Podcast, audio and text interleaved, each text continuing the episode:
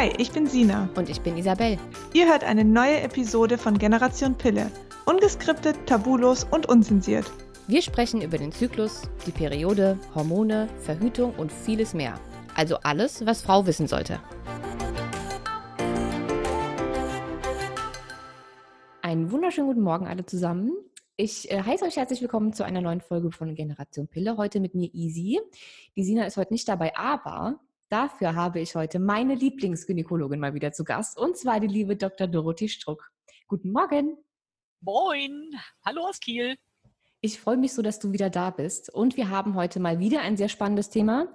Immer wenn es wirklich ähm, sagen wir mal, schwierige oder sehr ausführliche gynäkologische Themen sind, hole ich dich ja immer an Bord, damit ich auch bloß keinen Quatsch erzähle und dass nochmal eine, eine wirkliche äh, fundierte Dame darüber berichtet.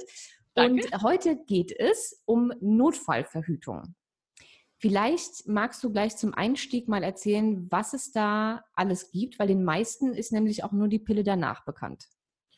Also grundsätzlich gibt es zwei Möglichkeiten der Nachverhütung ich finde, Notfallverhütung klingt immer so dramatisch. Natürlich ist es ein gefühlter Notfall, wenn das Kondom platzt. Ähm, in Deutschland heißt es immer Notfallverhütung oder auch Pille danach, Spirale danach, was manchmal dazu führt, dass Leute früher nachts um drei im Krankenhaus angekommen sind, so noch bettwarm oder in der Apotheke stehen, irgendwie dann auch noch Notfallgebühr bezahlen müssen. Also entspannen erstmal. Es reicht immer bis am Morgen danach. In England ähm, wird es als Morning After Pill oder Morning After IUD bezeichnet und das ähm, ja, spart einem selber Stress, spart den Apothekern Stress und den Kollegen im Bereitschaftsdienst auch. So, und grundsätzlich gibt es verschiedene Möglichkeiten. Wenn das Kondom kann geplatzt sein oder die Portiokappe, das Filmcap ist abgerutscht beim Geschlechtsverkehr, saß nicht richtig drauf, was auch immer, oder man war zu betrunken, das richtig für zu verwenden. Das ist bei uns also in der Praxis relativ häufig, dass Leute sagen so, naja, ich habe gefeiert und ähm, die Aufmerksamkeit war wohl nicht mehr so da. Es kann natürlich auch sein, dass jemand neu ist mit NFP, bestimmte Sachen nicht so richtig abschätzen kann, feststellen, Mist, ähm, der Eisprung ist wohl doch relativ bald. Ich habe jetzt schon sehr starken Schleim, der Muttermund fühlt sich offen, weich an, fruchtbarer, als ich gedacht habe. Ich habe kein Kondom verwendet. Und natürlich gibt es auch noch die Situationen, wo unfreiwilliger Geschlechtsverkehr und möglicherweise Gewalt im Spiel war. Da geht es natürlich dann nicht nur um Notfallverhütung und auch um Infekt, sondern auch um Infektionskrankheiten.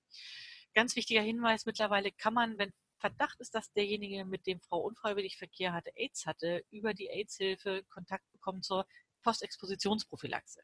Das heißt, man kann Medikamente einnehmen, die wirken am besten, wenn es innerhalb von 24 Stunden ist, die sehr effektiv gegen eine HIV-Übertragung schützen. Also das ist natürlich, wir reden heute über Verhütung, aber das ist auch ein Thema. Also der echte Notfall für mich ist immer der, ja, wo Frauen vielleicht zu betrunken waren, gar nicht genau mit dem Typen ins Bett wollten, aber dann nicht Nein sagen mochten oder eben, wie gesagt, bedroht wurden. Da ist eben nicht nur die Verhütung Thema, sondern auch die Infektionskrankheiten. So, aber jetzt nochmal zu. Sollte auf jeden Fall mal gesagt sein. Wusste ich nämlich auch nicht. Also ich finde das total wichtig und eben auch gegen Chlamydien. Also es ist die, der häufigste, Chlamydien ist der häufigste infektiöse Grund für spätere Unfruchtbarkeit, die auf einer infektiösen Verwachsung der Eileiter beruhen. Und ähm, wenn man gleich was tut, ja, kann man, kann man sehr effektiv vorbeugen. Also es gibt für ganz viele Infektionskrankheiten entweder Tests, äh, entweder Medikamente, die man sofort nehmen kann, oder Tests, die man dann eben zeitnah machen kann. Die Gesundheitsämter machen in jeder Stadt in, Kiel, äh, in jeder Stadt in Deutschland auch Beratungen und man kann sich da auch anonym testen lassen. Also manche trauen sich dann ja auch nicht, gerade wenn es ein kleines Dorf ist, zum Haus, Hausarzt oder so und denken, hm, jetzt lasse ich mich gegen Geschlechtskrankheiten testen. Ähm, also zumindest hier im Gesundheitsamt in Kiel, die sind super nett, die sind extrem unkompliziert und wichtig, es kostet da absolut nichts. Ähm, mhm. Ja, so, aber jetzt nochmal zur Verhütung. Also irgendwas ist passiert, was nicht so geplant war und Frau denkt so, hm, Mist, könnte schwanger geworden sein, es passt so gar nicht, was kann ich tun? Und es gibt zwei Möglichkeiten. Das eine ist hormonell, den Eisprung nach hinten schieben. Und das andere ist, die Gebärmutterschleimhaut über eine kupferbasierte Verhütung in der Gebärmutter so zu irritieren, dass ich nichts einnisten kann. So, das heißt, wir haben auf der einen Seite die beiden Formen von Pille danach gibt mehrere Handelspräparate, aber eigentlich gibt es so zwei hormonelle Formen. Und was die machen, ist einfach den Eisprung um fünf Tage nach hinten schieben.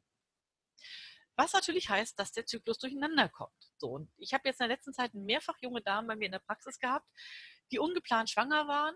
Und auf die Frage, ja, wieso nicht Pille danach? Ja, das wollte ich nicht, das bringt ja meinen Zyklus durcheinander.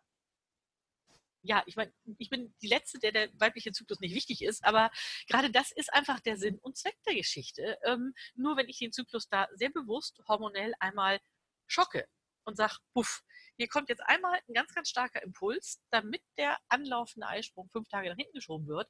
Ähm, anders funktioniert es nicht. Das heißt, ich muss da einmal richtig reingrätschen und natürlich heißt es, dass dann die Periode auch mal eine Woche früher kommen kann oder ein bis zwei Wochen zu spät. Ähm, das bedingt das Ganze. Oder ich entscheide mich halt gleich für die Spirale danach. Da ist leider das Problem, dass in Deutschland das relativ wenig angeboten wird. Ich kritisiere ja immer wieder, dass es in Deutschland so wenig institutionalisiert ist, wie Verhütungsberatung läuft. Das heißt, das ist abhängig davon, wie organisiert der Frauenarzt oder die Frauenärztin vor Ort sich. So für unsere Patientin ist es eigentlich nie ein Problem, eine Spirale danach zu kriegen, weil mir das Thema einfach auch so wichtig ist. Und ich finde Spirale danach auch einfach deshalb so toll, weil dann für die nächsten fünf Jahre die Verhütung geregelt ist. Klar, wenn Frau nach zwei Jahren ein Kind will, kann man die jederzeit wieder entfernen. Aber es ist eben nicht nur, im Moment ist der Notfall versorgt oder der Verhütungsunfall, sondern ich habe einfach noch einen weiteren Schutz, falls das Kondom wieder platzt oder was auch immer. So, ist, mir ist es einfach ganz wichtig, dass diese beiden Optionen ja, gleichwertig dargestellt werden, wobei man sagen muss, die Spirale danach ist deutlich sicherer als die Pille danach. Die ist schon sehr sicher, aber die höhere Sicherheit hat Spiral danach. Und mit Spiral danach gilt alle kupferbasierten, das heißt Kupferkette, Kupferspirale, Kupferball. Die Hormonspiralen sind nicht zur Nachverhütung zugelassen. Okay. Aber bevor wir jetzt alle durcheinander würfeln, fangen wir mal bei den, bei den Pillen danach an. Mhm. Da gibt es jetzt also zwei verschiedene Wirkstoffe. Das Wie zwei Wirkstoffe, die beiden genau? Die witzigerweise komplett entgegengesetzt wirken und doch beide das Gleiche machen. Die ältere Methode, die länger auf dem Markt ist, das ist das Levonorgestrel. Das ist ein Progestin. Progestine sind künstliche Gelbkörperhormone, also Gelbkörperhormone, die chemisch etwas anders sind als das natürliche Gestagen oder das natürliche Progesteron. Die haben eine längere Halbwertszeit, wirken etwas anders im Körper. Die Leber kann sie auch nicht so schnell abbauen, wie das natürliche, weil es dafür keine Enzyme hat. Levonorgestrel ist auch das, was ähm, in einigen Pillen drin ist, richtig? Das ist in relativ also normalen Pillen. Pillen drin.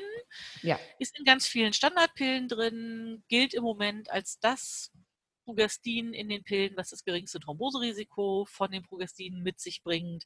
Ähm, ist für einige Frauen toll, für andere nicht so toll, aber auf die verschiedenen Pillen musste man wenn anderes mal eingehen. Ist jedenfalls eins, was ähm, dadurch wirkt, dass viel zu früh im Zyklus, nämlich vorm Eisprung, plötzlich eine sehr große Menge Gelbkörperhormon da ist. Und das kann man nicht mit natürlichem Progesteron erreichen, sondern man braucht da ein künstliches, was einfach stärker wirkt, was eine längere Halbwertszeit hat. Weil wenn ich natürliches Progesteron schlucke, das wird relativ schnell abgebaut vom Körper. Das ist mhm. natürliche Substanz. Wir haben die Enzyme dafür.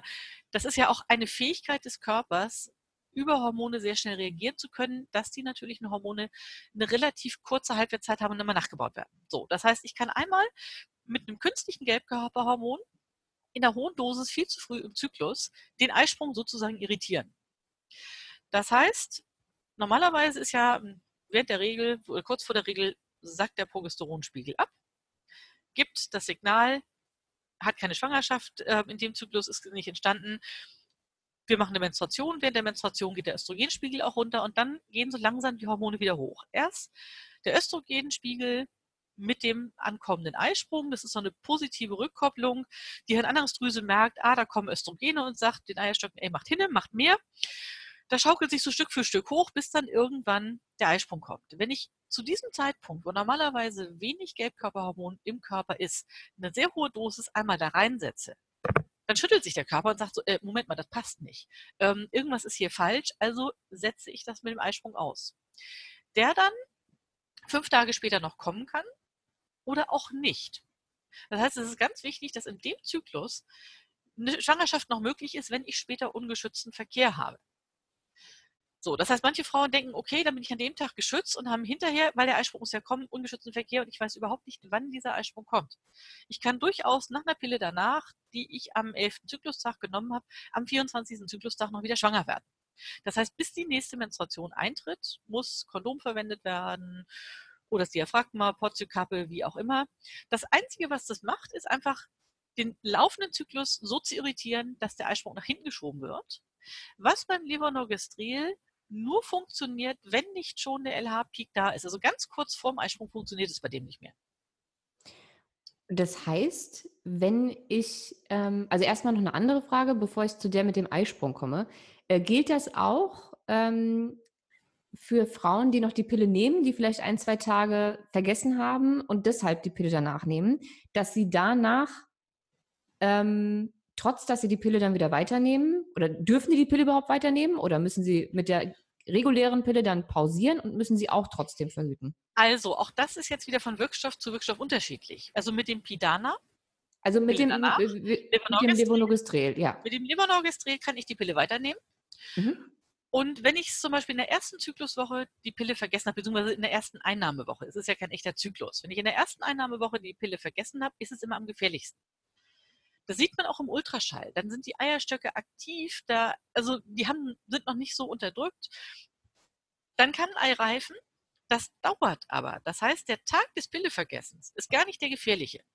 Das, was ich nach hinten schiebe, ist die Eireifung. Es ist aber durchaus im Rest des Zyklus möglich, weil die Pillen heute sehr niedrig dosiert sind, dass irgendwann noch ein Eisprung passiert. Das heißt, wir empfehlen immer, Pille weiternehmen für die Zyklusstabilität oder die Scheinzyklusstabilität mit der Pille, aber trotzdem mindestens 14 Tage Kondome verwenden. Okay. Sicherlich besser. Wenn es in der dritten Einnahmewoche ist, würden wir immer empfehlen, die Pille abzusetzen, Pille danach nehmen, Regel kommen lassen und dann neu wieder starten.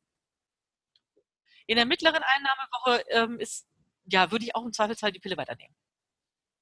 Okay, gut. Aber glücklicherweise haben wir ja die, äh, was ist glücklicherweise, aber wir haben jetzt nicht so viele Hörerinnen, die noch die Pille nehmen. Aber für die sollte das trotzdem nochmal nebenbei gesagt sein. Jetzt kommen wir aber zu dem wichtigeren Punkt, ähm, den viele, glaube ich, gar nicht wissen. Du hattest eben gesagt, sobald der LH-Peak erreicht ist, also der Eisprung eigentlich äh, schon so gut wie schon durch Anlauf genommen hat. Anlauf genommen hat, also der ist schon auf der Abschlussrampe sozusagen. Dann wirkt die levonorgestrelhaltige Pille danach eigentlich nicht mehr. Ja. Dann ist schon zu spät. Genau, also die Fehlerquote steigt, je näher es am Eisprung ist, beziehungsweise wir haben einen gewissen Wirkverlust, wenn wir die nicht gleich in den ersten 48 Stunden nehmen. Und woher so. weiß ich das? Wenn ich das ist halt das Problem. Also NFP mache, ne? Also wenn, wenn du ich NFP mache, weiß ich es ja. Du kannst es nicht wissen. Weil das, das ist nämlich das Ding, was ich mich die ganze Zeit schon frage, mit diesen, jetzt kriegst du ja die Pille danach eigentlich in der Apotheke. So. Wenn Und ich jetzt als Frau also nicht weiß, wie weit ich von meinem Eisprung entfernt war oder ob der vielleicht sogar schon so gut wie rum ist oder ähm, ob ich den vielleicht schon hatte und eigentlich gar nicht Notfall verhüten müsste, weil ich sowieso nicht mehr fruchtbar bin, theoretisch gesehen und ich habe ungeschützten Geschlechtsverkehr, renne zur Apotheke, hole mir die Pille danach auf gut Glück, dann weiß ich gar nicht, ob die wirkt. Ja, das ist das Problem beim Levonorgestrel, die eine höhere Fehlerquote hat als das neuere Präparat mit dem Ulipristal, was deutlich später noch wirkt und damit eine geringere Ausfallquote hat. Aber auch die wirkt nicht mehr, wenn der Eisprung durch ist. Und das Problem ist einfach, einen Eisprung kannst du nicht berechnen ich meine, also entweder du machst NFP, kennst deine Körperzeichen und weißt mh, hm, vom Schleim, vom, ich freue mich übrigens tierisch auf dein neues Buch, was im September kommt, ähm, by the way. Also Frauen, die NFP machen, die wissen einfach, anhand vom Muttermundschleim, anhand von der Form, wie fühlt sich der an, wo steht der Muttermund, ist der offen, ist der weich, ist er nicht, ähm, bin ich noch gut in einem Fenster, was fruchtbar ist vor dem Eisprung, weil der Muttermund ist ja der Östrogenmarker, der zeigt, ich bin im Östrogenanstieg drin. Ähm, und dann macht es Sinn, eine Pille danach zu nehmen. Wenn aber das Schleimoptimum vorbei ist, wenn ich irgendwelche Körperzeichen habe, dass ich schon durch den Eisprung durch bin, dann bringen beide Pillen danach nichts mehr. Das, was die machen, ist, die Spermien können ja bis fünf Tage im Körper überleben und die schieben den Eisprung nach hinten und dann verhungern die Spermien am langen Arm. Der Eisprung kann aber noch kommen, deshalb bis zur nächsten Regel Kondome verwenden. So, und die wir hatten gerade, ich hatte gerade erzählt, wie das Levonorgestrel wirkt, ähm, das Ulipristal. Der neuere Wirkstoff wirkt genau umgekehrt. Es ist ein Antiprogestin. Das heißt, oder ein Antiprogesteron, es blockiert die Progesteronrezeptoren. Und wie genau das den Eisprung nach hinten schiebt, das da vom Eisprung ja eigentlich kein Progesteron da ist, ist noch überhaupt nicht geklärt, was das macht. Wir wissen nur, dass es effektiver ist, dass es auch dann noch wirkt, wenn der LH-Peak eigentlich schon fast durch ist. Ähm, Das Problem ist, es ist ein Antiprogestin. Wenn ich nach Olipristal die Pille weiternehme, ist möglicherweise die Wirkung der Pille für den Folgen, für den Rest des Zyklus vermindert. Das heißt, wir empfehlen mittlerweile, das ist wissenschaftlich gerade so ein bisschen in der Diskussion, Professor Ludwig aus Hamburg, der ja so ein ganz kluger Kopf ist und immer sehr viele gute Studien raussammelt, ähm, hat darüber berichtet von einer Weile. Also im Moment ist es so, die Frauen, die die Pille noch nehmen und eine Pille danach drauf zunehmen, weil zwei Stück vergessen oder was auch immer, äh, richtig fiesen Durchfall gehabt, den würde ich immer raten, eine Pille danach mit Levonorgestrel zu nehmen. Weil das ist ja ohnehin das Hormon, was in einigen Pillen drin ist. Das ist sozusagen einer on top auf die Pille, die wir sowieso schon nehmen. So, mhm. das ist das gleiche, nur stärker. Während, wenn ich ein Antiprogesteron nehme oder ein Antiprogestin, dann nehme ich, nehme ich ja etwas, was quasi die Pille was gegen den Wirkstoff der Pille. Die Pille wirkt ja immer über Iprogestin wirkt. So, die Wahrscheinlichkeit, dass ich damit die Wirkung der Pille für den Rest des Zyklus außer Betrieb setze, ist größer. Möglicherweise ja, verringere ich damit auch die Wirkung der Pille danach mit Olipristal. Wie gesagt, das ist nicht so ganz so. Aber wenn jemand tatsächlich die Pille vergessen hat, gerade in der ersten Zykluswoche, würde ich immer zu Olipristal raten.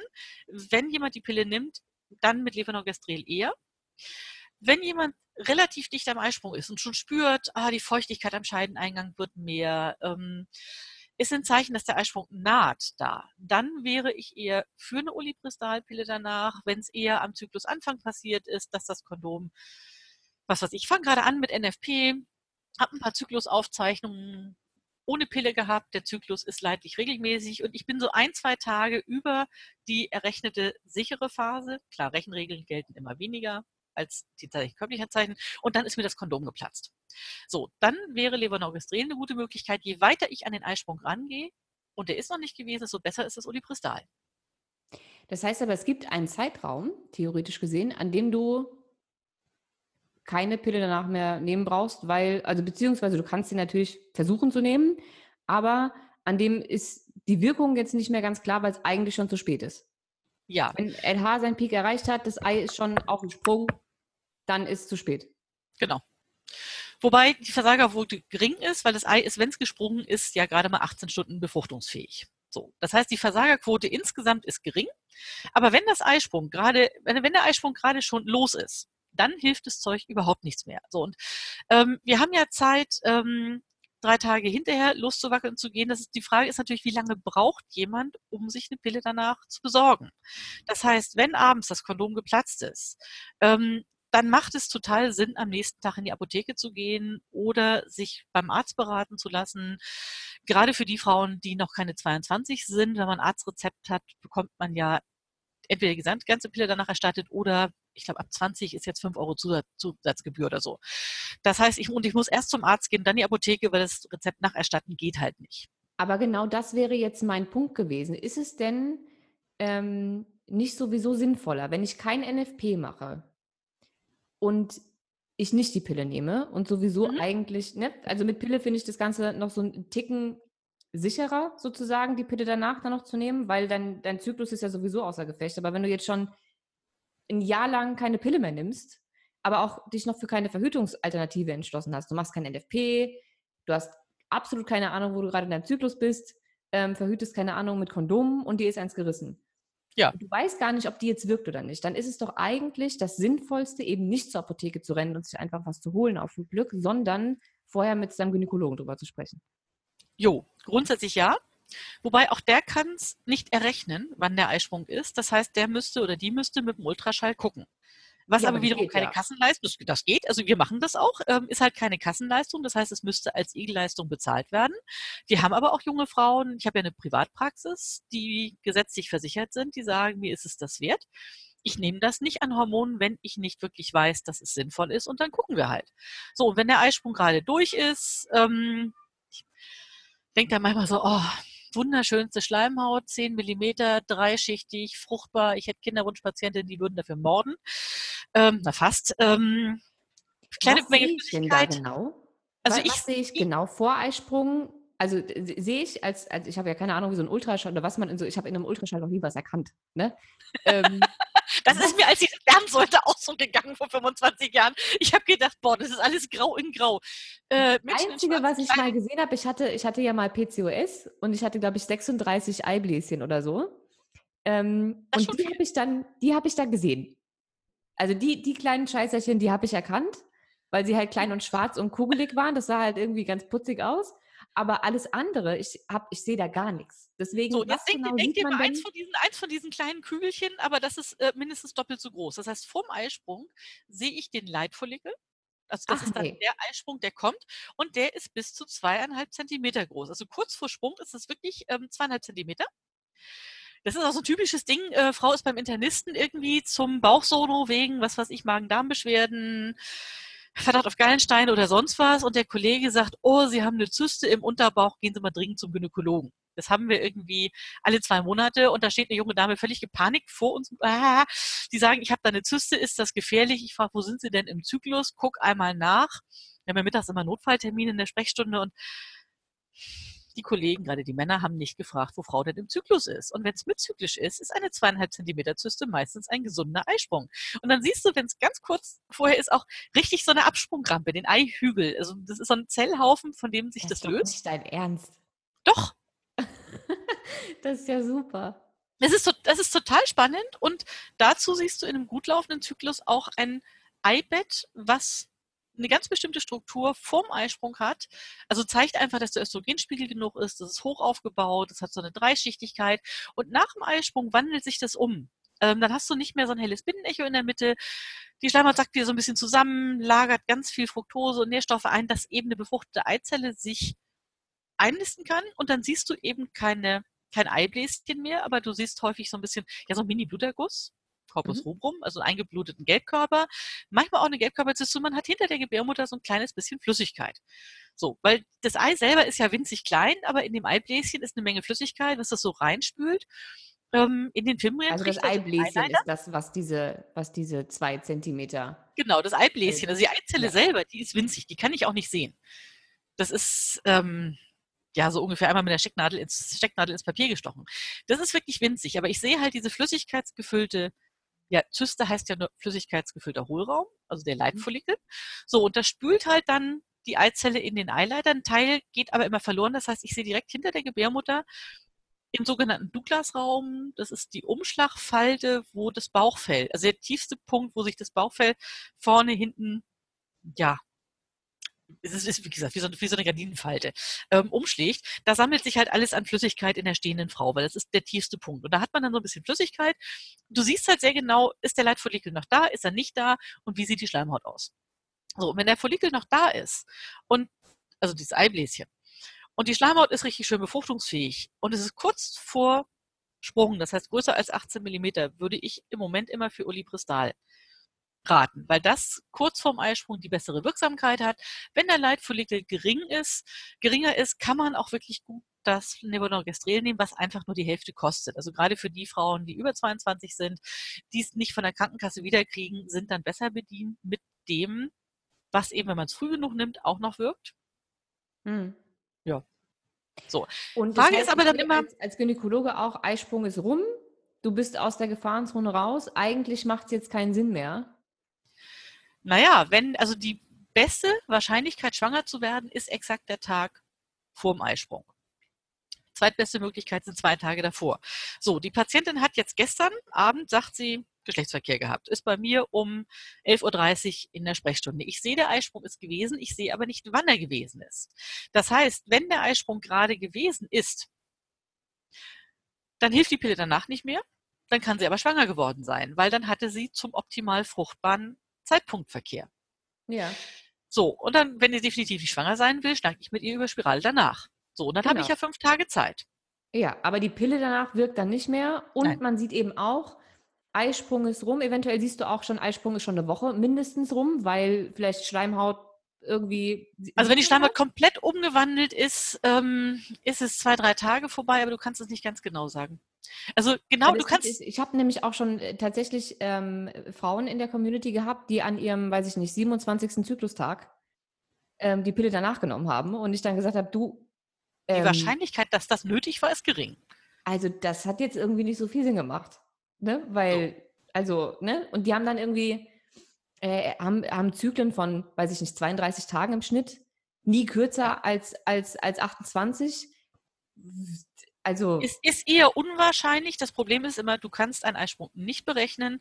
Es gibt immer mal Frauen, die einen späteren Eisprung haben. Wir haben in der Kinderwunschbehandlung, wir haben Frauen, die werden am 24. Zyklustag schwanger mit einem späten Eisprung. Ähm, also berechnen kannst du es nie, aber die Wahrscheinlichkeit, dass das noch sinnvoll ist, ist relativ gering. So, also das ist alle Frauen, die keine Ahnung haben, wo sie in ihrem Zyklus sind, keine NFP machen, bitte, bevor ihr zur Apotheke rennt und euch irgendwelche Pillen danach, egal mit welchem Wirkstoff, reinballert, schaut mal bei eurem Gynäkologen vorbei, zahlt zur Not für den Ultraschall und lasst gucken, wie es überhaupt aussieht und was überhaupt Sinn macht, bevor ihr irgendwas schluckt, was eigentlich äh, entweder überflüssig gewesen wäre oder einfach auch nichts bringt, ihr dann am Ende trotzdem schwanger seid. Ähm, ja, macht einfach keinen Sinn. Also lieber gucken. Ich bin ja froh, dass es das an der Apotheke mittlerweile gibt, aber das verleitet halt auch dazu, dass Frauen, die sich damit noch nicht so richtig beschäftigt haben und eigentlich so gar nicht richtig wissen, was das ist, ähm, einfach schlucken. Also die hoffen. Freigabe für die Apotheke, auf der einen Seite finde ich es auch ganz toll. Also ich meine, ich bin, habe immer in Norddeutschland gearbeitet. Es war eigentlich nie ein Problem, wenn bei uns früher im Krankenhaus jemand sonntags morgens, also man kannte dann ja seine Pappenheimer, die da mit roten Ohren standen und irgendwie hm, Kondom abgerutscht, Pille danach, bitte, bitte, bitte, Rezept. Ähm, war kein Problem, aber ich kenne es halt aus Süddeutschland in katholischen Häusern, wo Kollegen also nicht mal nach Vergewaltigungen ähm, Pille danach Rezepte ausstellen durften. Das war ja auch mit etwas, was vor ein paar Jahren das Ganze ins Rollen gebracht hat, die Freigabe in Deutschland in der Apotheke. Das gab es in Niederlanden und England schon ganz lange. Und es war in Köln ein katholisches Krankenhaus, wo Assistenzärzte nach Vergewaltigung keine Pillen danach Rezepte rausgegeben haben, weil sie Angst hatten vor Repressalien durch den Arbeitgeber. So, und ich weiß, es, also in Bayern, eine Freundin von mir wohnt, war es phasenweise auch ganz, ganz schwierig, ein Krankenhaus zu finden. Die Frauen mussten echt weit fahren am Wochenende, um noch ein Rezept zu kriegen. Und gerade damals gab es auch nur das Levonorgestrel, wo man einfach weiß, so je länger man damit wartet, desto weniger ist die Wirksamkeit. Das, das ist echt ein Problem. Also ich bin total dankbar, dass es das jetzt in Apotheken bei uns auch gibt. Ähm, auf der anderen Seite kann eine Apotheke natürlich auch nicht gucken. Die Beratungssituation ist viel eingeschränkter, weil viel öffentlicher, auch wenn die Beratungsräume haben müssen. Und seitdem es über die Apotheke frei abgebbar ist, der Konsum der Pille danach ist um mindestens das Doppelte gestiegen. In einigen Bundesländern sogar fast das Dreifache. Und trotzdem steigen seitdem die Abtreibungszahlen. Und unser Apotheker sagt, oh, er hat so viel mit Patientinnen oder mit jungen Kundinnen zu tun, die teilweise zweimal im Zyklus die Pille danach futtern, überhaupt keine Ahnung haben, wie ihr Zyklus eigentlich funktioniert. Und die Genau dann im das meine ich nämlich. Ja, dann doch, ähm, die dann drei Monate später ankommen, die dann noch einen Schwangerschaftstest verkauft und ihnen dann die Visitenkarte von Pro Familia in die Hand drückt, wegen Ja. der Beratung. Und ähm, das ist eigentlich das, auf der einen Seite ist es toll, weil es das leichter erreichbar macht und weil es es einfach schneller erreichbar macht. Du hast in jeder Stadt eine Apotheke, die Notdienst hat, ähm, selbst über Feiertage, Pfingsten, Weihnachten, sonst wie. Es ist toll, aber Frauen sollten rechtzeitig wissen, was da eigentlich mit ihrem Körper passiert und wie man es einsetzt. Ja, Ich habe vor einer Weile mal, toll, aber nur wenn man weiß, was man macht. Weil natürlich Ja. kann auch kein Apotheker dir sagen, wo du im Zyklus bist. nö, der kann ja auch nicht reingucken. dann ja auch nur auf gut Glück. Das heißt, äh, ne, lieber dann doch zum Arzt gehen und gucken lassen. Wie viel zahle ich für so einen Ultraschall, wenn es eine Igelleistung ist? Bei den meisten Kollegen sind das so um zwischen 36 und 40 Euro. Ja, aber das geht ja. Also, Also klar, für einige Frauen ist es ein Happen Geld. Ich würde es im Zweifelsfalle machen. Ich mache es auch, wie gesagt, bei uns in der Praxis für die Patientin gerne, wenn sich jemand meldet und sagt, können Sie gucken. Ich möchte halt eine bewusste Entscheidung treffen, ob ich mir so viele Hormone antue oder nicht. Ähm, ich muss sagen, Pille danach, ja, es ist eine Menge. Auf der anderen Seite ist es immer noch deutlich besser und schonender, als eine Abtreibung zu haben. Ähm, definitiv. Oder irgendwas anderes. Ähm, also ich muss sagen, ja klar, ist nicht toll, sollte man nicht ständig machen, aber einmal im Leben darf jede Frau. Und ich finde es eigentlich total wichtig, dass man dafür sich dann Zeit nimmt. Einmal gucken, dauert nicht lange, sagen, okay, der und der Wirkstoff bis so und so lange ungefähr vom Eisprung. Vorm Eisprung kann man das übrigens exakt sehen. Also gerade wer Kinderwunschtherapie macht und sich sehr so auf das Thema Eizellreifen, mit der Eizellreifen beschäftigt, ich sehe exakt wann oder kann exakt berechnen, wann der Eisprung ist, weil der einen ganz bestimmten, wenn der Zyklus gesund läuft, ganz bestimmten Rhythmus hat. Nach dem Eisprung kann ich es nicht mehr sehen, wo genau eine Frau im Zyklus ist. Aber vor dem Eisprung kannst du wirklich ziemlich genau sagen, pop, pop, pop, okay, wenn sie schwanger werden wollen, haben sie dann Verkehr oder eben Ich auch nicht. ein Ultraschallgerät haben. Ich würde das auch gerne sehen.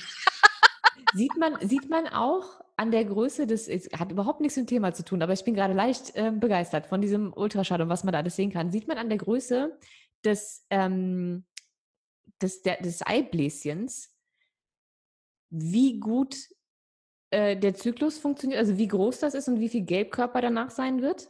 Weil das heißt ja, man kann nicht nur eine, eine ähm, Gelbkörperschwäche haben, wenn man gar keine Eisprünge hat, sondern auch, wenn die nicht, Die wenn die Qualität, die Gelbkörper Qualität, einfach nicht gut genug oder groß genug waren. Sieht man also das die, auch schon? die Qualität der Eireifung entscheidet über den Gelbkörper hinterher. Das heißt, ich finde es immer so schwierig, wenn Frauen sagen, ja, und ich trinke für Kinderwunsch immer nur in der zweiten Zyklushälfte den und den Kräutertee. Ähm, das hilft ein bisschen was. Aber eigentlich entscheidet sich die Qualität des Gelbkörpers über das, was in der ersten Zyklushälfte läuft. Und wenn du es ganz genau wissen willst oder ganz genau machen willst, auch in den drei Monaten vorher in der Vorreifungsphase.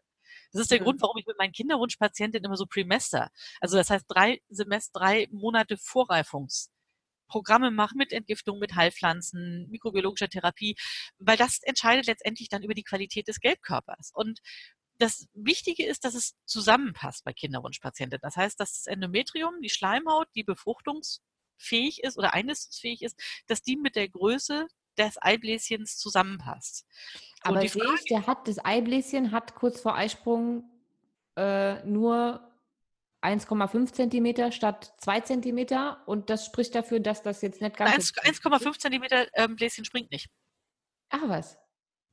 Also du, du, brauchst, du brauchst mindestens 18, Gott, 18 ist das Millimeter, damit, also ähm, das ist, es ist total komplex und wenn man merkt, was das alles stören kann, ist es ein Wunder, dass wir fast alle Frauen regelmäßig menstruieren und dass wir so viele Kinder kriegen. Es ist echt fantastisch, was da passiert. Und es muss aber, also es geht immer darum, passt das Endometrium, das heißt die Gebärmutterschleimhaut, in der Eireifung mit der Eizelle zusammen und auch ähm, setzt sich eine oder vielleicht zwei Eizellen durch, wenn es mal zwei Zwillinge gibt, und treten die anderen zurück. Das Mhm. heißt, du hast am Anfang des Zyklus oft ganz viele Eizellen pro Seite 5 bis 15, die sich bewerben und die sagen sozusagen, hallo hier, ich wäre gerne der nächste Eisprung. Und das ist auch ein Zeitpunkt, also wenn man direkt nach der Regel einer ausklingenden Menstruation einen Ultraschall macht, wird manchen Frauen dann PCO-Syndrom angedichtet, auch wenn sie gar keins haben. Weil man sieht einfach nur die Bewerber, mittlerweile sind die Ultraschallgeräte ja ziemlich gut, dann siehst du da diese paar Millimeter großen Eifollikel, die alle sagen, hallo, hallo, hallo, hallo, ich will, ich will, ich will, ich will. Und dann müsste sich nach ein paar Tagen einer oder maximal zwei durchsetzen und sagen, hallo, hier, ich bin der Boss. Und die anderen sagen, okay, wir brauchen nicht nur Häuptlinge, wir brauchen auch Indianer, wir treten ein Stück zurück, produzieren auch Hormone, die geben sozusagen den Anschub. Das heißt, wir brauchen pro gut funktionierenden Zyklus mehrere Follikel, die reifen, aber nur ein oder zwei, die sich durchsetzen, die die Leitfollikel, also die Eisprünge werden, und die anderen, die von hinten schieben und andere Hormone produzieren. Und das muss ausgewogen sein. Das heißt, du musst ab einem gewissen Punkt im Zyklus auch sehen, dass die anderen gesagt haben, okay, wir sind diesen Monat nicht wichtig, ähm, wir, sind, wir sind nicht die Top-Honchos. So, und das ist etwas, was ich bei ganz vielen Frauen, die jung die Pille gekriegt haben, die lange die Pille genommen haben, wo der Zyklus eine Weile braucht, bis er überhaupt wieder anfängt nach der Pille, sehe. Ich sage immer, das ist Bewerberstau. Also ich habe Mhm. dazu Können noch sich nicht nicht entscheiden. wissenschaftlich gefunden. Genau. Die, Eize also die Eierstöcke sind pickepacke voll mit so halbgaren Follikeln. Die sind nicht so klein wie die Antralfollikel, die sich bewerben während einer normalen Menstruation. Die sind aber auch nicht so groß, über 15 Millimeter, dass sie sprungreif werden. Und ich habe das Gefühl, das ist wie wenn sich da alle Leute auf die Füße treten. Oder wie wenn in der Schulklasse 25 Kinder brüllen. Frau Lehrerin, ich weiß was, ich weiß was. Dann hat man nur Lärm. Wenn einer nach dem anderen sagen kann, was er weiß, dann kommen wir zu was. So. Und Mhm. das ist manchmal ganz schwierig, so diesen Prozess zu durchbrechen. Da spielt natürlich Ernährung eine ganz große Rolle, ähm, Heilpflanzen spielen eine Rolle. Da ist so ganz viel, aber das ist so der Punkt, wo ich merke, ganz vielen Frauen wird ein PCO-Syndrom angedichtet, obwohl eigentlich sie nur einen Bewerberstau haben und die Eierstöcke gar nicht mehr so richtig wissen, wie man das macht, einen auszusuchen und die anderen sagen, okay, und ihr stellt euch jetzt mal brav zurück. Wie du wahrscheinlich festgestellt haben wirst, sind wir jetzt schon wieder komplett vom Thema abgekommen. Aber es ist auch immer so. Passiert uns immer, blöderweise. Immer. Und ich will dir immer fünf Millionen Fragen stellen im Laufe der Unterhaltung, weil wir auf irgendwas kommen, was mich gerade noch viel mehr interessiert. Ich muss mir das ganz dringend abgewöhnen. Ist alles meine Schuld. Okay, zurück. zurück. Und ich muss, ich muss auch noch was sagen über die Spirale danach heute. Ja, eben. Zurück zur Verhütung. Also zur, zur wie hast du es genannt? Nachverhütung. Nachverhütung. Ähm, wir halten noch mal ganz kurz fest. Es gibt zwei verschiedene äh, Wirkstoffe für die Pille danach. Ja. Den einen innerhalb von 48 Stunden, Möglichst. Levodogestrel. Levodogestrel. So, je schneller, desto besser. Ja. Äh, den anderen Drei Tage, ohne drei weiteres. Tage. Beide, aber nur wirksam, ähm, wenn man noch weit genug vom Eisprung entfernt ist Mhm. und der Eisprung noch nicht rum ist. Danach macht es dann irgendwann sowieso keinen Sinn mehr. Wenn der Eisprung Ähm, durch ist, machen beide keinen Sinn mehr, weil die Wirkung ist Eisprung nach hinten schieben. Gut, jetzt noch zwei Fragen und dann widmen wir uns endlich der ähm, Nachverhütung mit der Spirale. Erstens, wie oft ähm, kann ich oder sollte ich die Pille danach nehmen? Weil offensichtlich gibt es ja einige, die die öfter nehmen. Also wie gesund und also was, gesund, wie ungesund ist das, das irgendwie öfter im Zyklus oder auch öfter im Jahr ähm, zu nehmen? Also idealerweise nimmt Frau das einmal und überlegt sich dann eine vernünftige Verhütung. Und wenn bei mir in der Praxis jemand ankommt und das dritte Mal eine Pille danach will, wird sie verhaftet zu einer Spirale danach. Außer sie wehrt sich mit Händen und Füßen. Also, weil das zeigt einfach, dass jemand ein grundsätzliches Problem hat mit Unwissen über Zyklus, einen Kerl dabei hat, der irgendwie nicht in der Lage ist, ein Kondom zu verwenden oder nicht willens ist, ein Kondom regelmäßig zu verwenden oder irgendein anderes Problem, wie zu häufig betrunken oder unter Drogen oder sonst irgendwas und das mit der Verhütung nicht auf die Reihe kriegt. Ähm, manche Patienten muss ich da echt ein bisschen überreden, aber die sind dann letztendlich mit einer Spirale heilfroh, weil da ist eine Spirale dann oft, oder eben Kette oder Ball, das ist für mich synonym, es ist eine automatische Methode, um die ich mich nicht kümmern muss. Genauso wie eine Pille oder ein Hormonimplantat. Ähm, es ist was, das läuft, ohne dass ich mir einen Kopf mache. So. Wir haben leider überhaupt keine Forschung, was langfristig passiert mit Frauen, die das häufig nehmen. So, und es gibt durchaus Frauen, also die Rückmeldung kriege ich von den Apothekern, Extremfall bis zu dreimal in einem Zyklus, wo ich sage, das ist Wahnsinn. Boah. Das ist einfach wirklich viel. Ähm, dreimal im Jahr kommt auch vor. Es gerade die Apotheken, die so ihre Leute aus dem Umkreis kennen. Es gibt natürlich dann auch Frauen, die klappern immer andere Apotheken ab. Aber also wenn man sich so die Verkaufszahlen anguckt, ähm, es muss etliche Frauen geben, die das Zeug mittlerweile mehrfach nehmen. Und das ist eigentlich nicht im Sinne des Erfinders, aber wir haben überhaupt keine Studien darüber, was das macht. Ähm, das Levonorgestrel grundsätzlich ist ein sehr verträgliches Progestin, wenn man mal von den Pillen ausgeht. Natürlich ist es ein Hormon, es kann Nebenwirkungen haben, aber insgesamt ist es von der Verträglichkeit sehr gut. Wir haben kein hohes Thromboserisiko mehr, wie bei den allerersten Pillen danach, wo so viel Östrogen mit drin war. Ähm, aber es bringt den Zyklus halt ziemlich durcheinander. So, und ich kenne Patientinnen, die haben das dreimal genommen und wundern sich dann, warum irgendwie das nächste halbe Jahr der Zyklus völlig in den Binsen ist. Weil wenn ich mehrfach in den Eisprung reingrätsche, muss ich mich nicht wundern, wenn die Eierstöcke sagen, so, öh, wozu soll ich mir jetzt eigentlich noch die Mühe geben mit einem regelmäßigen Zyklus? Hm. Weil die Menge in der Pidana, also in der Levonorgestrelpille, entspricht 50 mal, 50 mal einer Tagesdosis der Minipille. Hm, lecker. So, das ist schon relativ viel, was ich dann effektiv brauche, um den Eisprung einfach nach hinten zu schieben. So, und von dem Olipristal, dem Antiprogesteron, ähm, da habe ich oh, ich weiß jetzt nicht, ob es vier oder sechs Tagesdosen sind von Esmia. Ähm, das ist ein Präparat, was man eigentlich nimmt, um Myome einzuschrumpfen vor Operationen, damit eine Gebärmutteroperation und eine gebärmuttererhaltene Operation leichter möglich ist. Ähm, ist, also gerade was das Operieren angeht, bei Frauen, die mehrere Myome, das sind gutartige Muskelknoten, die ganz selten nur entarten, die aber stören können, die starke Blutung verursachen können, je nachdem, wo sie sitzen oder wenn sie in die Gebärmutter reinreichen, auch einen Kinderwunsch verhindern können, dass er sich erfüllt. So, und wenn die kleiner sind, lässt es sich oft einfach viel besser organerhaltend operieren. Das heißt, grundsätzlich ist es eine gute Idee und die Myome verfilzen auch nicht so wie früher mit den GNRH-Analoge. Also es gab in den 90ern schon mal so eine Therapie, um die Hormone, um die Myome zu schrumpfen. Und das war widerlich beim Operieren. Die waren zwar nur noch halb so groß, aber das war so richtig verbacken und verklebt wie der Rest der Gebärmutter. Und das ist mit dem Esmia nicht. Das Problem ist, es ist dann irgendwann zur Langzeitanwendung zugelassen worden. Ursprünglich war es nur für drei Monate. Myom schrumpfen, dann operieren, Gebärmutter schön wieder aufbauen und rekonstruieren. Ähm, ja, möglichst schwanger werden, alles gut. Und einige Patientinnen haben sich halt, äh, haben das halt genommen, weil sie eine Myomoperation geplant haben, wegen starken Blutungen weil die Gebärmutter einfach so groß war und dann viel Fläche hatte zum Bluten.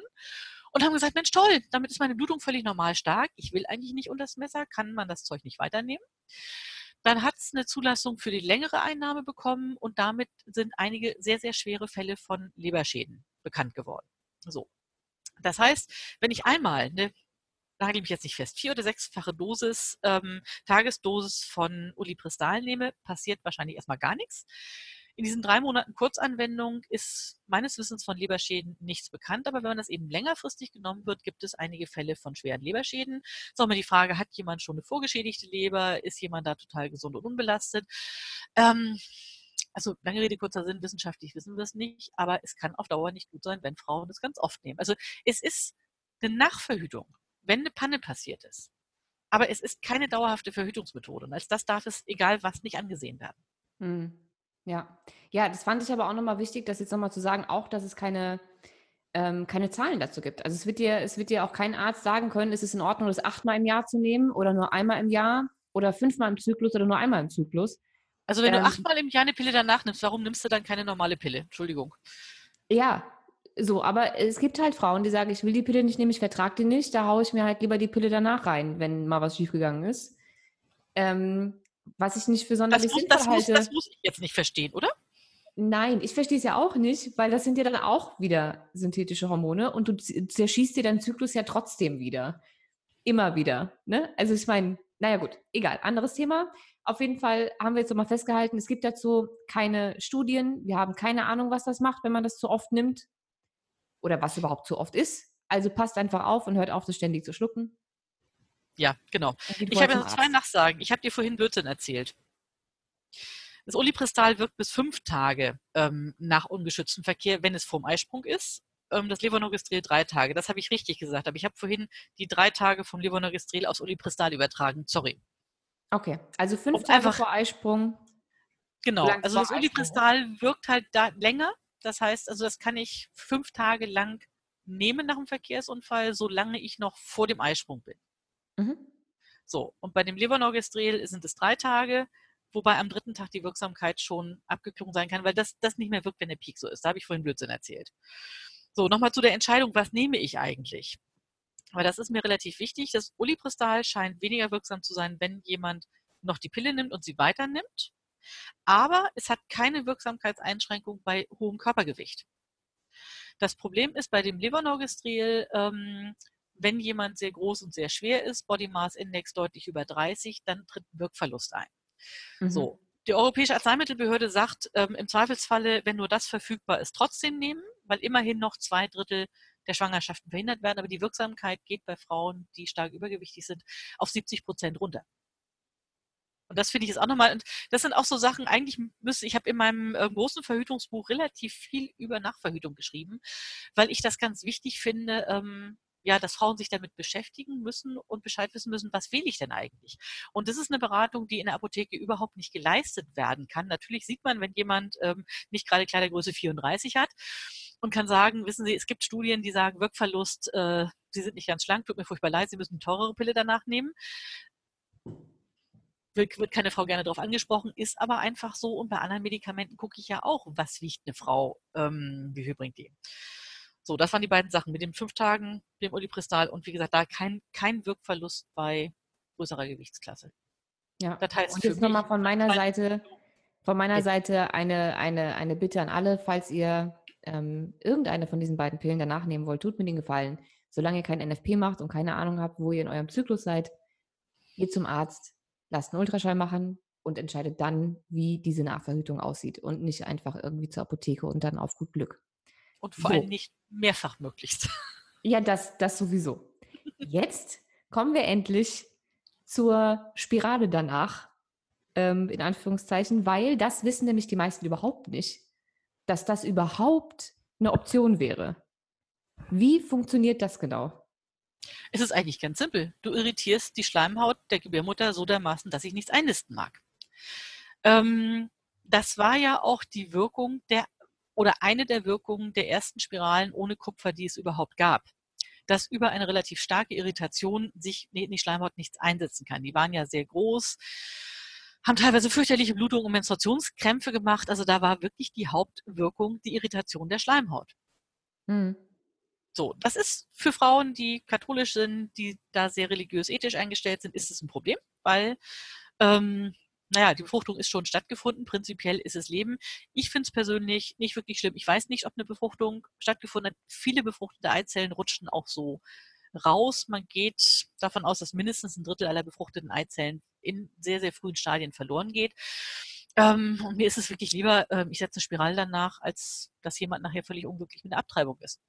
Oder ein Kind auch überhaupt nicht ins Leben passt. Ähm, ja, es hat 20 Jahre Nebenwirkungen. Du musst es füttern, du musst darauf aufpassen, du musst es erziehen. Ähm, das ist eine große Verantwortung. Und ja, wenn es überhaupt nicht passt, bin ich die Letzte, die sagt, eine Frau muss dann unbedingt das Kind jetzt kriegen. Und eine Spirale danach, ich finde, ist es eine sehr schöne Methode, weil es einfach dann langfristig erstmal den Druck rausnimmt aus, ich muss mir jetzt unbedingt eine Verhütungsmethode überlegen. Ähm, ich möchte vielleicht NFP machen, aber mein Zyklus ist noch ganz unregelmäßig. Ähm, ich muss mich erst schlau machen und so weiter. Ich kann doch, wenn eine Spirale, eine Kupferspirale drin ist, die macht nichts am Hormonsystem. Ich kann mich mit NFP beschäftigen. Ich kann auch üben, wie ein Diaphragma einzusetzen ist und irgendwann, wenn ich mich sicher fühle, das Ding ja auch wieder entfernen lassen. Was man dazu sagen muss, eine Kupferspirale geht auch, wenn der Eisprung schon durch ist, aber direkt nach dem Eisprung schließt sich der Muttermund. Jeder, der NFP macht, weiß das ja, der Muttermund wird fester, der verändert seine Position, geht wieder zu und das Einsetzen ist echt ein bisschen mehr unangenehm, als wenn ich das während der Regel mache oder als Spiral danach auch kurz vorm Eisprung. Das geht natürlich auch. Ich habe auch Patientinnen, die kommen vorm Eisprung an und sagen, nein, ich will grundsätzlich keine Hormone.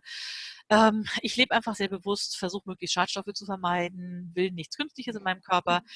Ähm, vor, direkt vorm Eisprung ist es oft easy peasy, weil der Muttermund ist total weit offen und sagst du ja, Scheunentor weit offen, give it to me, baby. Normalerweise mhm. am Ende der Menstruation ist der auch ein bisschen geöffnet, weil er einfach das Blut gerade rausgelassen hat. Ja, also wer, wer sagt, das, das Einsetzen tut überhaupt nicht weh, der lügt, aber dann ist es einfach eine Spirale danach, wenn der Muttermund nach zwei, drei Tagen schon so richtig zugegangen ist. Ähm, ist mehr Autsch, aber wozu gibt es moderne Schmerzmedikamente? Wozu gibt es eine Lokalbetäubung? ich bin Weichei beim Zahnarzt, wenn er sagt, er muss länger bohren, lasse ich mir auch eine Spritze geben. Ja, dann braucht man halt einen Fahrdienst und kann halt nicht selber auf die Straße, aber so schlimm ist das nur auch wieder nicht. Also ich bin da immer sehr pragmatisch. Die heutigen Kupferspiralen irritieren ja eigentlich die Gebärmutter nicht mehr so wie die Riesendinger, diese Oschis da früher, mhm. sondern wirken ja hauptsächlich übers, über, den, den, über diese Kupferionen. Ja, ähm, die töten Spermien. Genau. Die ähm, die Wirkung, was jetzt die Nachverhütung betrifft, wenn der Eisprung von mir aus auch schon rum ist und da eventuell was äh, befruchtet wurde, ähm, ist jetzt aber tatsächlich mehr die Irritation, die das Einsetzen sozusagen verursacht oder sind es auch die Kupferionen? Dazu gibt es letztendlich relativ wenig Studien. Man vermutet, dass es die, eher die Irritation ist. Okay, aber die durchs Einsetzen, nicht prinzipiell. Sonst denken nämlich jetzt wieder alle, die Kupfervarianten machen doch dauerhafte Entzündungen alle und die sind alle ganz schlimm und die irritieren meine Gebärmutter jetzt bis an mein Lebensende, beziehungsweise bis ich sie wieder rausnehmen lasse. Ähm, nee, aber ähm, komm, hast, hast du nicht auch Ohrlöcher? Ja. Die lässt du dir stechen und die ersten vier Wochen sind doof. Und die ersten Male, wo du irgendwie was anderes drin hast als Chirurgenstahl oder Gold, ähm, juckt es und nach ein paar Monaten denkst du dir nichts mehr dran. Also ähm, da hast du vollkommen recht. So, das heißt, ich mache etwas und natürlich ist es erstmal eine Irritation. Genauso ist jede Wunde, die ich im Körper setze, weil ich schneide einen Leberfleck, der verdächtig ist, raus oder ich bratze mit dem Laser über Feigwarzen, zwei, drei kleine, die irgendwo in den Schamlippen sitzen. Natürlich habe ich erstmal eine Wunde und eine Irritation, aber der Körper heilt ja auch ganz viel. Hm. Das heißt aber, ich wollte nur noch mal klären, es ist keine dauerhafte schlimme Nein. Irritation, sondern es ist das Einsetzen, die Gewöhnungszeit, die der Körper braucht, um festzustellen, okay, da ist ein Fremdkörper, der tut mir nichts, der kann da jetzt auch bleiben. Ähm, ja, also man, man, merkt es ja auch. Die, viele Frauen haben im ersten Zyklus mit einer Spirale, ähm, Ball oder Kette, haben ein bisschen Schmierblutung, es zippelt ab und zu mal im Unterbauch. Man merkt, da ist was, der Körper muss sich dran gewöhnen. Und für die allermeisten ist es spätestens nach dreimal Menstruation abbluten, ist es vorbei. Also bei einer Spirale ist das Wichtige immer, dass die passt. So. Und ich meine, ich bin halt ein großer Freund von nicht hormoneller Verhütung. Das heißt, wir haben immer alle Größen und Modelle, die wir legen, auch im Schrank. Das ist auch kein Problem, wenn jemand ankommt bei uns in der Notfallzeit sagt, hm, Eisprung ist gerade gewesen, ich hätte gerne Spiral danach, okay, wir machen einen Termin entweder am gleichen Tag oder Tag drauf. Wir haben alles da. Es gibt vorher dann noch ein Medikament Zytotec, ähm, was den Muttermund weich macht. Da muss ich mal extra aufklären, weil es eigentlich nicht dafür zugelassen ist. Funktioniert aber prima, weil das Muttermund denen dann schneller geht und weniger wehtut. Macht fürchterlich Blähung, macht ein bisschen ähm, weichen Stuhlgang am nächsten Tag. Finde ich, ist aber funktioniert einfach besser und mal ein paar Blähungen haben, die einen natürlich wieder verlassen. Ist auch nicht so schlimm. Ähm, damit geht das gut. Also bei uns ist die Praxis einfach strukturell darauf eingerichtet, weil meine Kollegin und ich das einfach für eine gute Sache halten. So, es gibt Praxen, die legen grundsätzlich keine Spiralen danach, weil sie sagen, nee, wir haben lange im Voraus vorbestellt, wir haben eine enge Taktung, das mal eben noch zwischendurch ähm, machen wir nicht, überfordert uns. Ich habe vor einer Weile mal einen Verhütungskurs über zwei Tage gehalten in Süddeutschland für Hebammen, Sozialpädagoginnen, alle möglichen Frauen, die so im Gesundheitsbereich waren. Waren auch zwei Kolleginnen und ein paar Heilpraktikerinnen dabei. Und ich habe sehr bewusst diesen Kurs angefangen mit einem Modul immer, immer vom Ende her denken. Das heißt, was ist, wenn die Verhütung versagt? So, und gucken Sie, wenn Sie Verhütungsberatung machen, was haben Sie für Strukturen bei sich in der Gegend? Gibt es Ärzte, die überhaupt Spiralen danach legen? Wer ist freundlich zu beraten oder was für Kollegen machen dann eben mal einen Ultraschall? Es gibt Kollegen, die finden es ganz, ganz schrecklich oder Kolleginnen, wenn vom Terminplan abgewichen wird, außer es ist ein echter Notfall, das heißt, es blutet, eine Schwangere hat starke Bauchschmerzen oder irgendwas. Ähm, oder ist jemand, der sagt, naja, aber ein völlig ungeplantes Kind mit 19 oder die Idee, dann schwanger zu sein, das ist auch ein gefühlter Notfall. Natürlich ist die Patientin, die mit einer starken Blutung und extremen Bauchschmerzen ankommt, wichtiger, aber irgendwie muss ich den Notfall ja auch noch unterkriegen. Das ist mhm. eine Frage, wie organisiert man die Praxis oder plant man eben auch immer ein, dass man sagt, okay, wir haben mittags zwei, drei ähm, Notfallsprechstunden. Wenn jemand morgens anruft, können wir gleich einen Termin anbieten. Und wenn dann keiner kommt, dann schreibe ich halt diese blöden Versicherungsbescheinigungen, die ich äh, so ungern tue. Also mir ist es ehrlich gesagt lieber, ich lege eine Spirale danach. Aber so die Frage ist, wie organisiert man das? Ähm, vielleicht mal rechtzeitig den Frauenarzt fragen bieten die das hm. überhaupt an mit der Spirale danach? Ja, ich glaube, es macht Sinn, wenn man, wenn man sich einen Frauenarzt sucht, einfach vorab schon abzuklopfen, was einem selbst wichtig ist, auch für die Zukunft. Es geht ja jetzt auch nicht nur um die Spirale danach, sondern prinzipiell, was hält er oder sie ähm, von hormonfreier Verhütung? Was für eine Auswahl gibt es da? Ähm, ja. Wehrt er sich mit Händen und Füßen gegen alles, was natürlich ist und NFP ist? Kennt er sich vielleicht mit Naturheilkunde aus? und kann mit, bei meinen Menstruationsschmerzen auch homöopathisch oder mit äh, Heilpflanzen helfen? Oder will der mir wieder die Pille verschreiben? Und was für eine Art von Nachverhütung kann der Mann mir oder die Frau ähm, mir anbieten? Das sind alles Dinge, wenn ich weiß, was mir wichtig ist bei einem, bei einem Gynäkologen oder einer Gynäkologin, ähm, dann kann ich das ja vorher mal schon in Erfahrung bringen. Bevor ja, oder zumindest hingehe. fragen, ist es jemand, der sagt, ich habe zwar keine Ahnung von Homöopathie und Heilpflanzen, aber ich finde es total okay, ähm, ich habe ja relativ viele Patientinnen, die gesetzlich versichert sind, die halt normale Krebsvorsorge und sowas bei anderen Kolleginnen machen lassen und die halt dann nur kommen, die eine drei Straßenecken weiter sagt immer, für Wechselgasbeschwerden, gehen Sie mal zu Frau Struck, die hat so ein Grünzeug, ich habe keine Ahnung davon, aber meistens wirkt's. Mhm. Ähm, oder eben eine andere Kollegin, die einfach sehr ungern Spiralen legt, die hat es nie gelernt, die hat nie viel im OP gestanden, die schickt uns aber ab und zu mal jemanden rüber oder die rufen halt an und sagen, wir haben hier eine ganz unglückliche junge Frau, ähm, habt ihr heute oder morgen irgendwie noch Zeit, könnt ihr euch die mal irgendwie zwischendurch angucken und eventuell noch eine Spirale dann nachlegen. Und ähm, wenn es irgendwie zeitlich geht, bin ich ja die Letzte, die nö sagt. Also die Frage ist immer, man muss nicht alles selber machen, manchmal muss man auch nur ein guter Rezeptionist sein und eine gute Rezeptionistin. Aber die Frage ist, wie stelle ich tatsächlich in ruhigen Zeiten mein medizinisches Team zusammen, guten Hausarzt, Frauenarzt, Zahnarzt und so weiter, bevor ich sie wirklich brauche. Es tut mir immer so leid, wenn ich höre, morgens bei uns die Arzthelferin haben wir wieder jemand am Telefon. Da ist ganz viel Druck auf der Leitung, ganz massive Probleme. Ähm, aber wir können nicht ständig neue Patientinnen aufnehmen. Wir sind mit zwei Ärztinnen und irgendwie 4300 Patientinnen in der Kartei, sind wir schon ziemlich am Limit. Ähm, das heißt, wir nehmen regulär nur am Quartalsanfang eine Handvoll auf, so viel wie weggezogen sind. Oder auch mal eine Brustkrebspatientin, die verstorben ist. Leider. Ähm, und mehr geht im Normalfall nicht. Und ich merke immer wieder, wie viele Frauen nicht rechtzeitig auf die Suche gehen und dann wird es natürlich knapp. Und in Kiel haben ganz viele Kollegen mitten im Quartal Aufnahmestopp. Und das ist, das ist einfach blöd. So, und rechtzeitig gucken, du hast ganz recht. Was ist dir wichtig? Was bietet eine Praxis grundsätzlich? Haben die das vielleicht auf der Internetseite stehen, dass sie zumindest auch offen sind für natürliche Familienplanung? Ähm, sag gut, ich verstehe nicht viel davon, aber es kann eine sichere Methode sein. Machen Sie sich selber schlau. Hier ist irgendwie die Internetseite von Sensiplan ist ja immer die Frage, wie geht man, wie geht man damit um? Aber mir ist es ganz wichtig, rechtzeitig sich Gedanken zu machen. Keine Verhütung ist 100% sicher. Wie gehe ich damit um? Und wenn mir irgendwas passiert, ich brauche eine Nachverhütung oder ich brauche eventuell auch eine Abtreibung. Ähm, wo hm. kann ich mich hinwenden?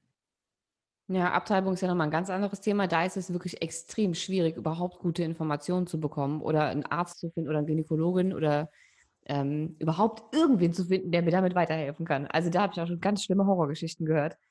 Ja, ähm, das, das, ist auch der Grund, warum, warum echt nicht einfach. Ich weiß, ähm, das ist aber auch der Grund, warum ich in dem großen Verhütungsbuch so viel über Pille danach, Spirale danach Abtreibungen geschrieben habe. Ähm, weil es ist wirklich, ja, die 219 ist gerade erst außer Kraft gesetzt. Das heißt, es dürfen jetzt Kollegen tatsächlich Bescheid sagen, dass sie Abtreibung machen. Ich meine, dieser, es darf keine Werbung dafür gemacht werden. Hallo, also wer von den Kollegen hat jemals geschrieben, ähm, bezahlen Sie einmal und kommen Sie zweimal oder sowas? Also das, das ist absurd. Also es ist ja auch fest ein ganz, ganz tolles Video von Caroline Kebikus, die sich ja. ähm, Genial. darüber so aufgeregt hat und dieses äh, unheimlich lustige Video äh, gemacht hat über Werbung. So würde Werbung für Abtreibung aussehen. Ich habe mich weggeschmissen. Ähm, ja, und gleichzeitig, gleichzeitig ist es zum Gruseln und es ist ja auch ganz klar ja. festgelegt, was wir dafür an Geld nehmen dürfen. Also es bereichert sich kein, kein Kollege an der Abtreibung. Ähm, die Frauen, die sozial schlecht gestellt sind, die wenig eigenes Einkommen haben, die können ja über diesen Frauennotfonds, ähm, über die gesetzlichen Krankenkassen auch die Kostenübernahme beantragen, aber auch das also, ja, das ganz Blöde ist, jeder Geschlechtsverkehr mit einem Kerl kann letztendlich zu einem Kind führen. Und ich muss mir Gedanken machen, will ich das? Nehme ich das im Zweifelsfalle in Kauf? Oder, wenn das so gar nicht geht in meiner Lebenssituation, kann man nur sagen, meine Damen, machen Sie sich rechtzeitig schlau. Ja. Ähm, und gerade wenn ich in einer ländlichen Gegend lebe, in einer sehr katholischen Gegend, in Süddeutschland ist es teilweise ganz gruselig, weil es wenig Kollegen gibt, die ambulante Abbrüche machen. Die Frauen müssen dann auch wirklich organisieren, längere Strecken zu fahren. So, das ist hier in Kiel überhaupt kein Problem. Wir haben ein Merkblatt in der Praxis, wenn jemand ungeplant schwanger ankommt und an der Beratung sagt, geht gar nicht, kann ich mir überhaupt nicht vorstellen, ähm, ist die absolute Katastrophe mit dem Mann in der Lebenssituation, was auch immer. Ähm, ja, hier sind, hier sind vier Beratungsstellen, wo Sie hingehen können und hier sind drei Adressen, wo Sie sich irgendwie Klinik melden können. Instrumentelle Abtreibung, medikamentöse Abtreibung. Aber wir sind in Norddeutschland. So, und das ist in anderen mhm. Bundesländern ganz anders. Ja. Das heißt, rechtzeitig schlau machen, nicht nur was Nachverhütung angeht. Aber recht, rechtzeitig schlau machen ist, glaube ich, auch unser Schlusswort. Ähm, und der Appell an, an tatsächlich alle Frauen, sich mit dem Thema ähm, nicht nur Abtreibung, ja, nein, vielleicht und wenn ja, wo, ähm, das sollte bitte der aller, aller, aller, allerletzte Ausweg ja. sein, sondern angefangen bei, wie verhüte ich richtig? Ähm, wenn ich die Pille absetze oder mir die Spirale ziehen lasse oder was auch immer, sollte ich mir früh genug Gedanken machen, wie ich dann weiter verhüte. Ähm, ich sollte vielleicht mit meinem Partner darüber sprechen, ähm, dass der lernt, wie man mit Kondomen richtig umgeht, ähm, weil das machen nämlich viele Männer äh, sehr falsch. Oder auch benutzen die falsche Größe. Vielleicht guckt euch ein Diaphragma an, fuchst euch mit NFP ein, macht was auch immer ihr möchtet, aber beschäftigt euch halt einfach damit und ähm, eben auch mit der Nachverhütung. Bevor ihr irgendeine Form der Nachverhütung benutzt und keine Ahnung habt, ob die überhaupt noch wirksam ist, ob es gerade überhaupt nötig ist, tut mir einen Gefallen und geht zum Gynäkologen, anstatt zur Apotheke. Hast du sehr schön gesagt. Ich danke dir sehr und auch gerade, dass du nochmal an Anfang gestellt hast, zu sagen, bevor ihr die Pille absetzt, macht euch schlau. Weil das ist einfach das, was ich immer wieder merke. Klar, ich kann es verstehen. Ähm, es gibt viele Frauen, die Nebenwirkungen haben. Es gibt ganz viele andere Gründe zu sagen, ich will keinen ferngesteuerten Zyklus aus der Pharmapackung haben. Ähm, ich habe ja selber eigentlich nie groß mit Hormonen verhütet, aber rechtzeitig sich Gedanken machen. Und ich, mich wundert immer, das ist so ein wichtiges Thema, was uns im Durchschnitt über 30 Jahre unseres Frauenlebens begleitet.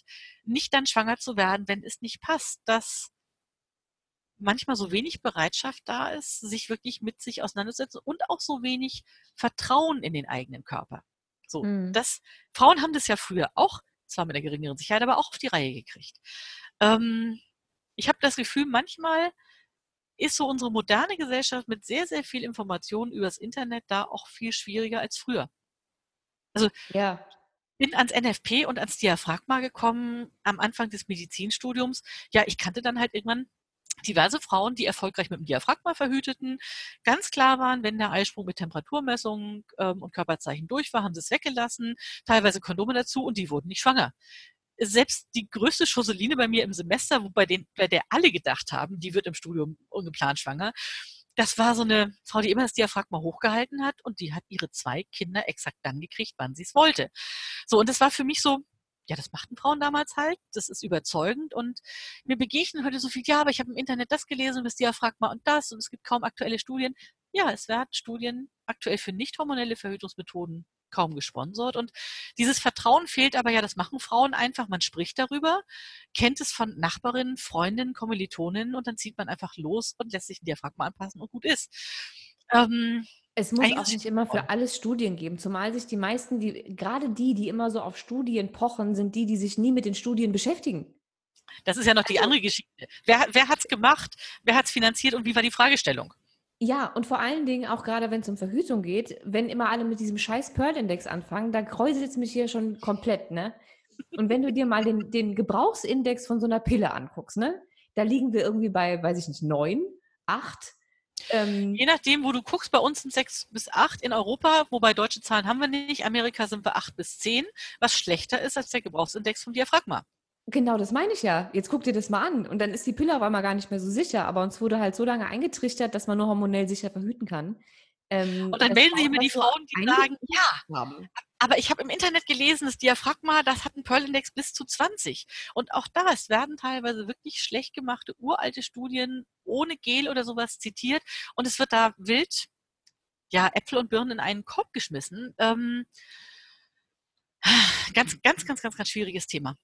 Ja, definitiv. Also ich kann nur noch mal sagen, ich verhüte jetzt seit zehn Jahren mit NFP nach Sensiplan. Ich habe noch nicht einmal die Pille danach genommen oder sonst irgendwelche Unfälle gehabt. Ähm, Musst du damit auch nicht? eben, muss man nicht. Man kann das auch einfach ähm, richtig machen und äh, von mir aus doppelt mit Kondom und Diaphragma. Ähm, ja. Also das ist eine sehr, sehr sichere Angelegenheit. Ähm, aber wenn ich Notfall bzw. nachverhüten müsste, irgendwann mal, ich klopfe mal ganz kurz auf Holz, ähm, ist mir noch nicht passiert, aber wenn ich müsste, dann wüsste ich wenigstens ganz genau, wo ich in meinem Zyklus bin und ob und wann das Sinn macht und wenn ja, was davon Sinn macht.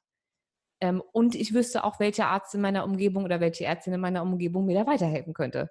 Und ich glaube, ja, das sind die Grundvoraussetzungen, ja. die jede Frau für sich haben sollte und sich informieren sollte. Weil am Ende des Tages, wenn was schief geht, sind wir die, die die Kinder austragen. Natürlich. Da kommen wir äh, einfach nicht drum rum. Ne? Und äh, mit der Verantwortung müssen wir eben leben. So, ja. ich würde sagen, wir machen jetzt Schluss.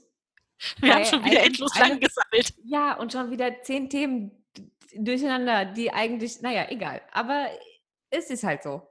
Es kommen immer sehr viele Infos bei raus. Wir verlinken alles, was wir vorhin genannt haben. Ähm, ich verlinke euch auch nochmal die Bücher ähm, von der lieben Dr. Dorothee Struck.